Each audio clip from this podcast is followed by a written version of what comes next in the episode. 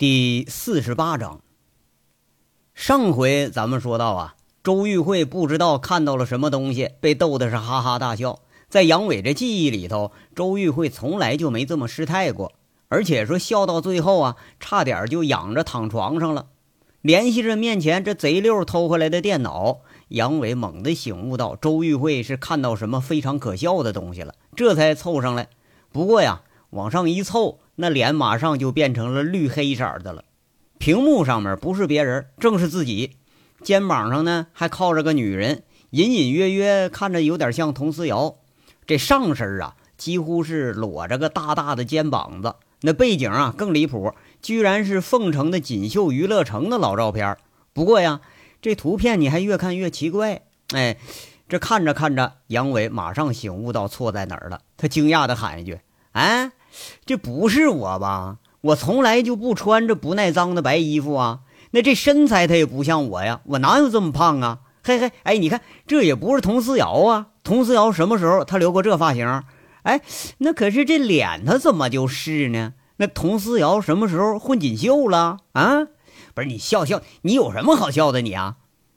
这让一个女人呐看自己和另一个女人的亲密照，这好像怎么说她就怎么别扭。周玉慧呢，逗的是咯咯直笑。杨伟有点难堪的说了周玉慧一句，周玉慧强自忍住笑，这才说了：“这是 P.S. 的照片，我当然知道是假的了。不过做的很逼真，效果也很到位。你看这面部、头都是你们本人，但是头部以下都不是你们。偏偏啊，看上去还挺吻合。要是不认识你，我都以为这照片是真的呢。这照片做的可是真漂亮啊！”不是你这哎，连我脑袋都给搬家了啊！就这帮鸟人，到底谁呀？他下这么大功夫啊！杨伟现在他感觉是很气愤。周玉慧呢，忍俊不禁的笑了半天，才解释：这点我倒听说过，就特别像娱乐报这种啊，每天这里头就是八卦消息啊、花边新闻、桃色报道什么的，专挖明星名人的一些隐私。靠的就是这个来拉动报纸的消费量，不过肯定要有消息匮乏的时候，这就得通过一些技术手段制造假消息、假新闻，靠猜测做一些报道啊什么的，这都有可能。像这种 P.S. 照片早就屡见不鲜了，不过做的这么好可是挺稀罕。你看啊，这地盘盘符下面全都是照片。都是偷拍的、抓拍的，还是这拍后加工的？还有半成品，很不幸啊，你也成了受害者了。周玉慧说着，看着杨伟那一副傻不愣登的表情，又是忍不住笑了。这才叫说终日打雁，终于被雁给啄了呢。那曾经听说杨伟这嘴厉害的时候，那谁的谣他都敢造。没成想啊，今天被这谣言还给逼得就六神无主了。哎，杨伟，杨伟。你发什么愣呢？周玉慧看杨伟半天也没吭声，胳膊肘子碰了碰他。这杨伟终于是醒过神来了，他看看一脸诧异的周玉慧，吓一跳似的说：“啊，那怎怎么了？你发什么愣啊？怎么了？连这点打击都受不起啊？”杨伟摇摇头，若有所思的说了：“不是啊，不是，这个人物是个重量级的，他有原稿、原版和加工后的这照片我在想啊，怎么才能挖出这个幕后来？六家报社，其中肯定有关键的几家，跟风的太多，这东西啊，它方向不能错了啊。有道理，应该是个关键人物。不过杨伟，我可给你提个醒啊，真正能把照片抓拍的这么好，加工这么好的地方，就在省城也应该没几个。你看啊，P.S. 也就是 Photoshop 加工。连人物面部的阴影处理的都不错。据我所知，能加工处理到这个水平的应该是不多。我想，你如果顺着这条线找出照片的来源的话，那说不定也是条很直接的线索。我只是提醒啊，方向错了，我可不负责任。周玉慧在那儿笑着说呢：“啊，也对，这说的有道理啊。报社自己不可能说把人都给凑这么全乎了啊。”肯定是几方联合在一起干的。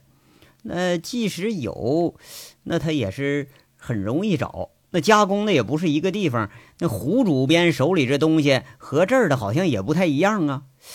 嗯，好，你这提醒的好，这又多了一条路啊。那你接下来呢？等啊，等消息都回来了，咱们筛了筛，咱再说。现在我这脑子呀是挺乱，从来就没这么乱过呀。这六七家，我想啊，应该能挖出源头来。杨伟摇摇头，直到现在他还是觉着这头绪很繁多。那这么多家，从哪家开始啊？周玉慧也摇摇头，却是多少有点替杨伟担忧了。嘿，那当然是一家一家捋了，跑不了他们几个。杨伟在那吃着鼻子，刚刚一坐下来呀，突然像想起来什么似的，提醒一句：“玉慧啊。”明天你一个人待着啊！我和金刚他们呢，估计得出去办点事儿去了。那为什么呀，杨伟？你不要老扔下我一个人。周玉慧一听这话，腾的一下站起来了，眼中是愤愤有加，两眼瞪着杨伟，好像是要兴师问罪来了似的。这杨伟被这话啊，倒是给刺激了一下，斜着眼睛从上到下看了看周玉慧。今天啊，这个短发，那个呃，就是挽了个小刷子，仍然是那身比较正统的老一套打扮。这半袖的衬衫，水洗纱的长裤，虽然不性感吧，倒也是清丽有加。偏偏她是素面无妆，还瞪着个眼睛，一点都不像个美女，倒是像那要训斥小学生的老师，他发飙了似的。看着杨伟挺怪异的瞪自己。周玉慧不自觉地看看自己的着装，也没好气的说了：“你看我干什么呀？别想扔下我啊！”杨伟在那大惊小怪说了：“，你真不知道我们要干啥呀？啊？”周玉慧却是很耍小脾气，是在那说了：“切，干什么我也都跟着。”杨伟挺无奈：“哎呀，看来你是真不知道啊！啊，你要跟着，那我不介意。不过哈，如果你要见了我们的手段，不知道你会不会介意？”我可是准备当流氓当痞子，我炸这帮孙子去！就这事儿你也想去啊？周玉慧想当然就说了：“去呀！那为什么不去啊？”杨伟被这周玉慧一本正经的口吻给逗的是哈哈直笑。这周玉慧呀，有点气，有点恨，踢了杨伟一脚，恨恨地说着：“你笑什么笑？啊，那个什么，我可提醒你啊！”别过两天，你这又多出个女流氓的身份来，到时候你可别怨我啊！哎，我说你这放着什么？你不能干呢？你那还非得跟着我们这群哥们儿说当流氓、当混混去啊啊？杨伟好像是暂时忘了烦恼，他笑的是乐不可支。与天斗，其乐无穷；与人斗，其乐无穷。哼，高玉胜我都不怕，还怕几个报社的人呢？周玉慧却不着恼了。跟杨伟相处啊，越着恼，他就越会变着法他气你玩嘿呦喂嘿，还还与人斗，其乐无穷啊！杨伟一下子来劲儿了，他品品这话，好像是自己的真实写照，就竖了个大拇指。哎，这话谁说的呀？挺中听啊！周玉慧呢，在那咬着嘴唇，鼻子哼了哼，哼，笨蛋，毛主席说的，明天叫上我啊，否则车和经费一概免谈。说完，人周玉慧很拽的一拧身子，砰的一下关上门出去了，留下个杨伟在那儿傻蒙愣眼老半天，半天这才说着：“嘿，我看这娘们她是跟我斗，是其乐无穷啊，这是啊。”话说这当天回来的消息啊，是越来越多，也是越来越乱。五元挖出来一条线索，哎，准确的说，应该是说那群莺莺燕燕的小姑娘们给挖出了一条线索。这两个在办公室帮忙的小姑娘啊，到了第二天就跟办公室的那两位无比的熟悉了，偶然就说起了这篇颇有影响力的报道。那办公室里的那早就被小姑娘给迷晕了。这俩人很八卦，就说漏嘴了。一个说呀，说那个这是咱们区的区长安排的；另一个呢，说这东西啊，还是我亲自到区政府宣教科拿的呢。这话说的是有板有眼。那还真就让人怀疑不了，哎，而且呀，其他人的消息都一一印证了这一点。这些负面报道是难得一见，好像啊，在报社里并不是个什么十分隐秘的事儿。张老三他也不负众望，直接把一条线索给挖到底了。趁着请这主编和社长吃饭喝酒的功夫，隐隐约约就提了这条有轰动效应的报道，那大赞主编是妙笔生花呀。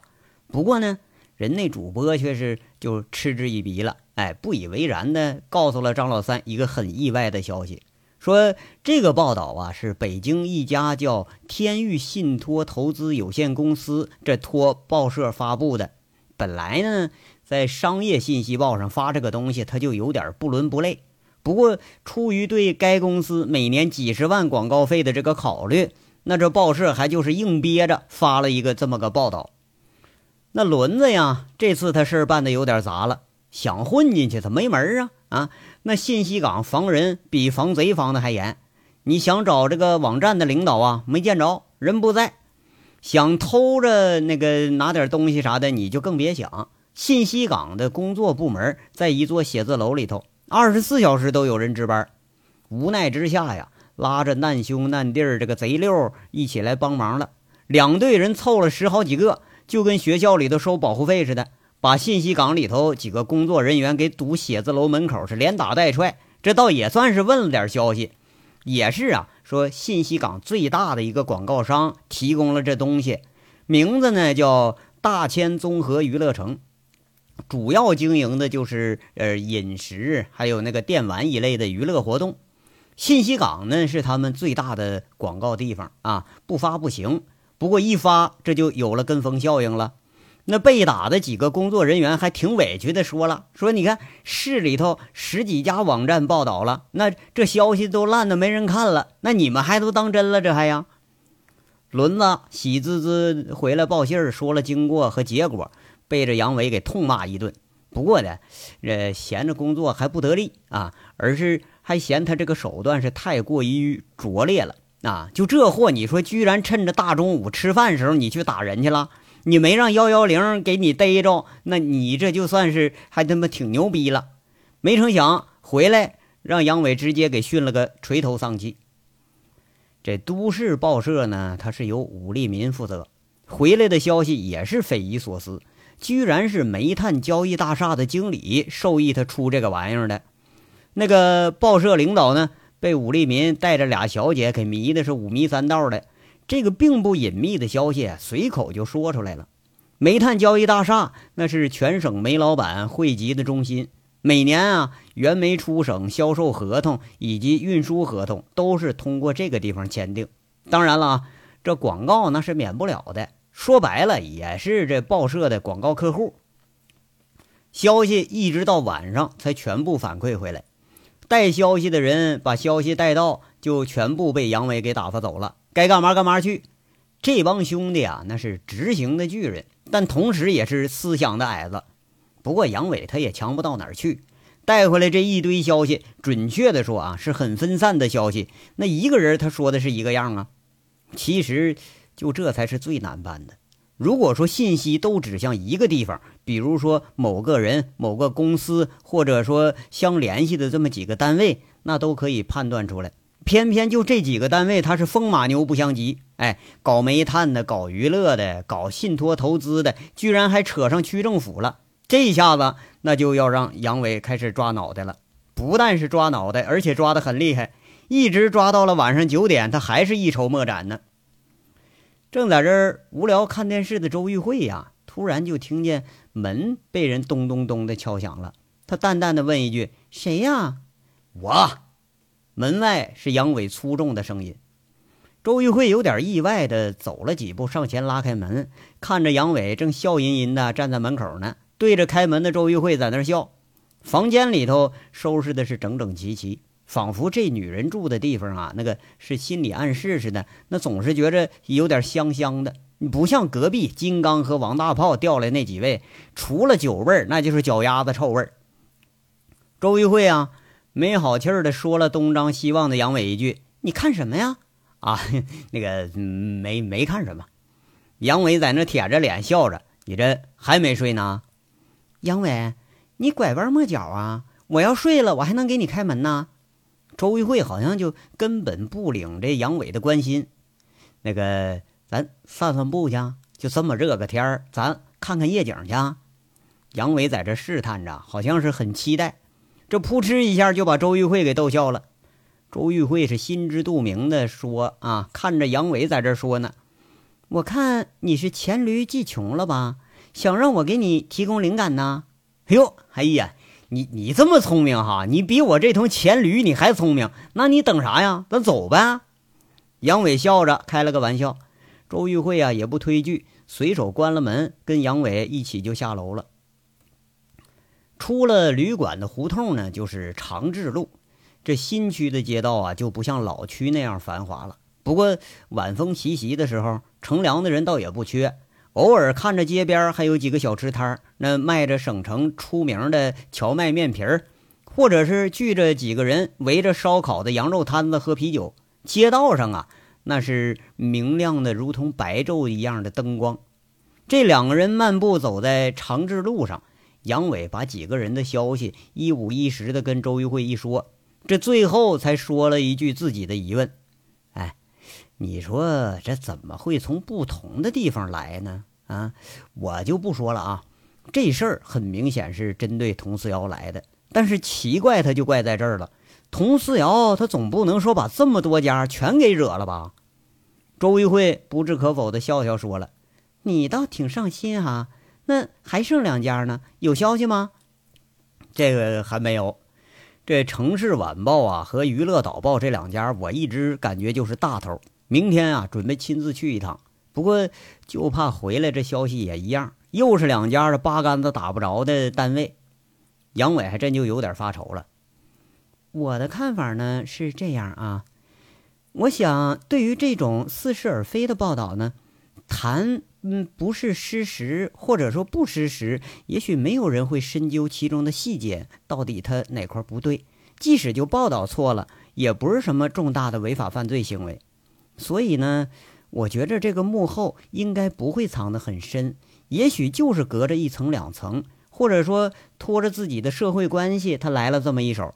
就像我们托人办事一样，比如像我经营煤厂，想增加出省的合同。可是我没有直接的关系，那就得托个跟我跟我要找的煤炭部门不相干的人，但是有直接关系，然后很简单把这事儿就办了。但是在外人看来呢，三家我中间人煤炭管理部门这三个单位，它就是风马牛不相及的单位。我想他们也不是克格勃吧？那怎么就这么难查呀？周玉慧笑着娓娓道来。这夜色中的短发很随意的飘洒在身上，微微而起，却是另外一番那别样的风韵。聪明的女人吧，有时候她就会让人很动心。杨伟看着周玉慧，却不是被这风韵所动，这话呀说的是很有条理，听的人是不无启发。哎呀，这事儿啊，这就有点儿啊跟着憨驴转圈推磨了。我担心的是啊。咱们查到了六个不相干的单位，再往下呢难度很大。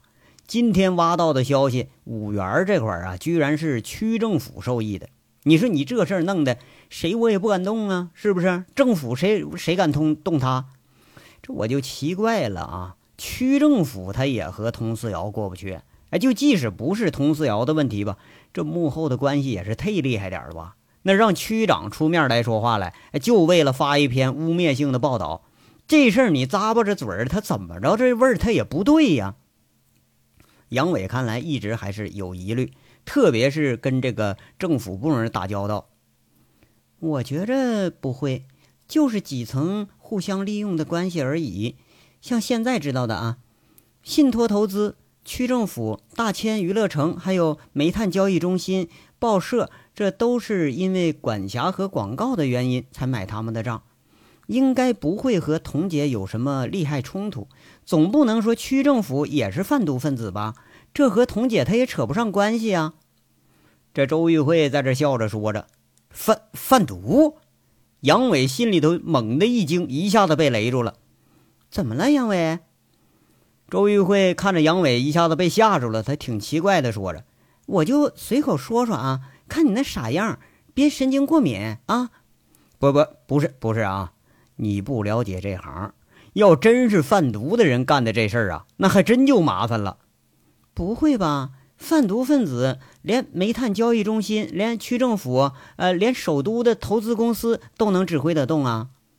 周玉慧这话里头怀疑的味道很浓。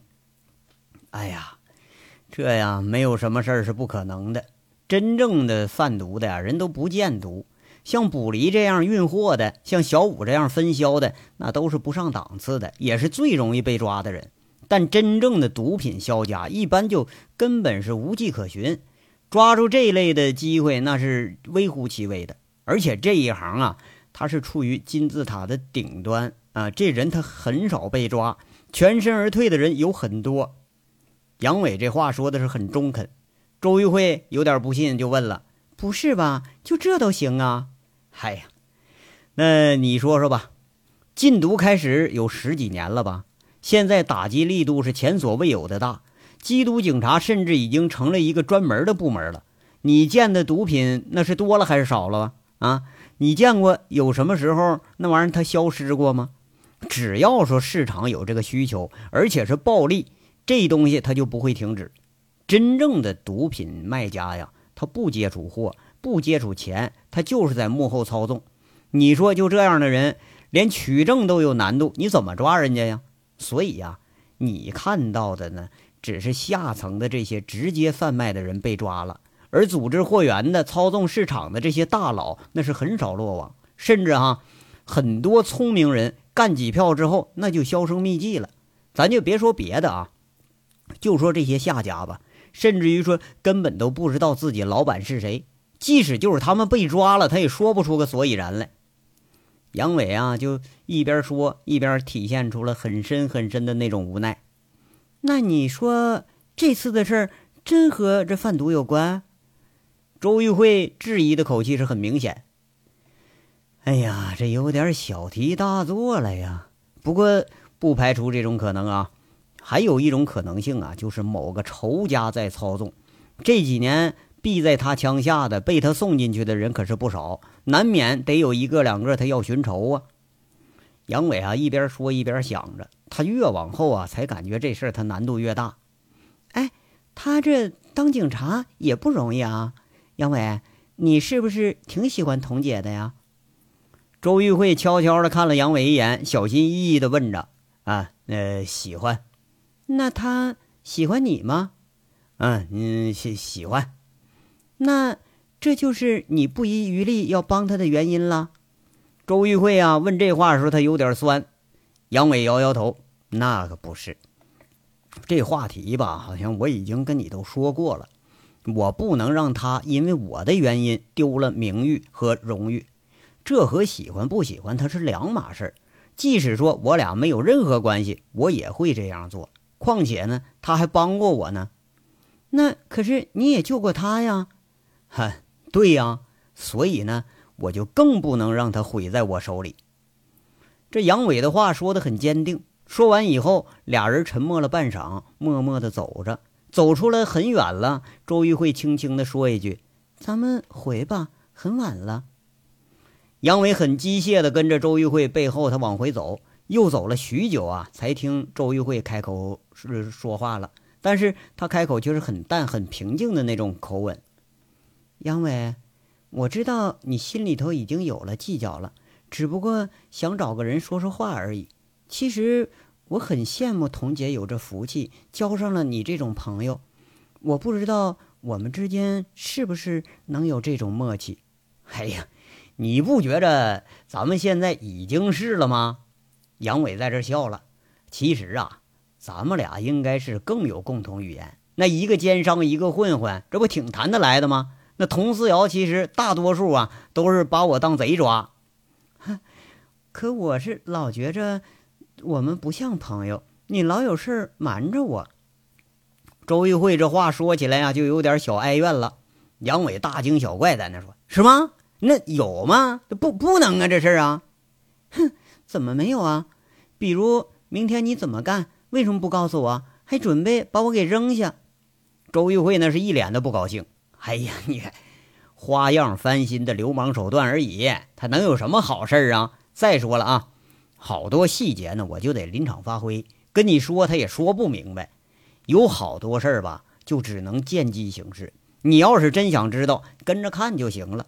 不过我可提前告诉你啊，这个湖边和那个娱乐导报的那那家伙，这俩货可都不是省油的灯，你得做好心理准备。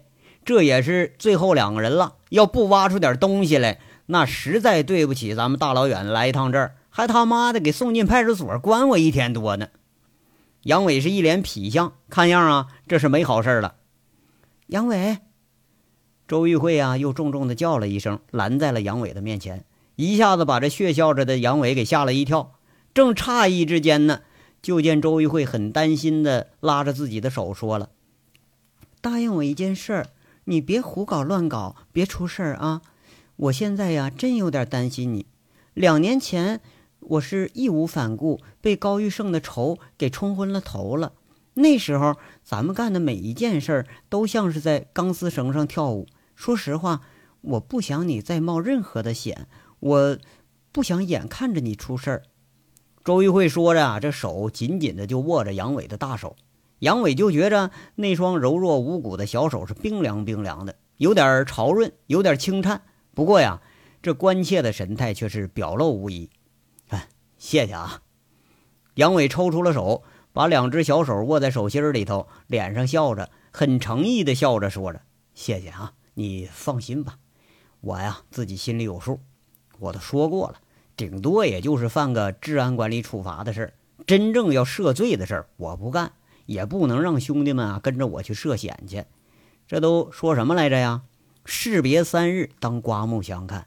咱们一别两年了，你更不能用那老眼光看人，是不是？嗯，我我相信你，不过你不许骗我啊！周玉慧看着杨伟那一双清澈的眼睛，仿佛还有点害羞似的，低下了头，两只手就任凭杨伟握着，心跳缓缓的开始加速了。不过呀。并没有发生什么。杨伟很随意的起身，顺势揽着周玉慧的肩膀，就像说揽了个混混兄弟似的，大咧咧说着：“哎呀，行了啊，不要期期爱爱的，弄得我这心里头啊也紧张。回去好好睡一觉去，明儿啊咱就开工干活了。最后这两家大头，我想十有八九也能挖出点好货来。”周玉慧啊，很自然的靠着杨伟的肩膀，好像想起来什么似的，在这说着。哎，那四瑶姐有消息没？你不是和武局长关系不错吗？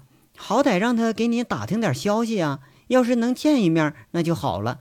嘿，你看我说你这个奸商，他脑子好使吧？你跟我想一块儿去了。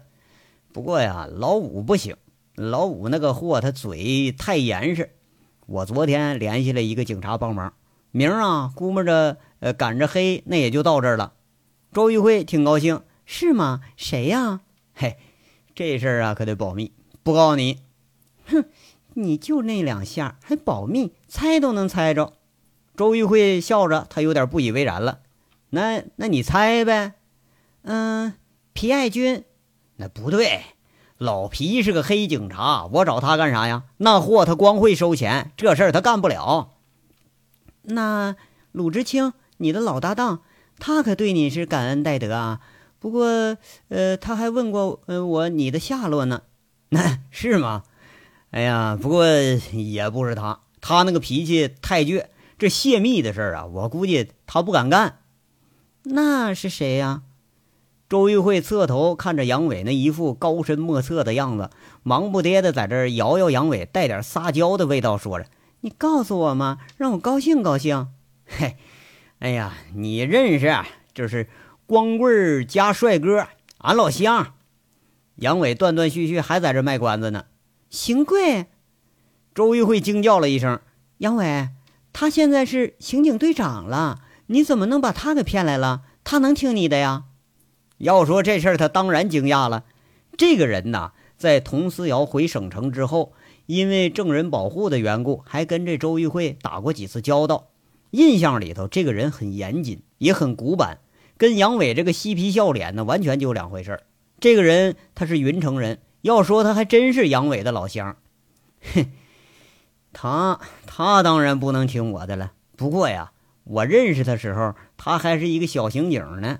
那佟思瑶又是他直接的上司，我想他也不带坐视不管的。然后我蒙他两句，他是想都没想就要来。嘿，要说这小子火爆脾气，头回见着我，差点跟我干上了。不过后来我觉着这这小伙不错。嘿，那个明天啊，天黑之前就来了，到时候你负责招待啊。杨伟一边说一边在这坏笑。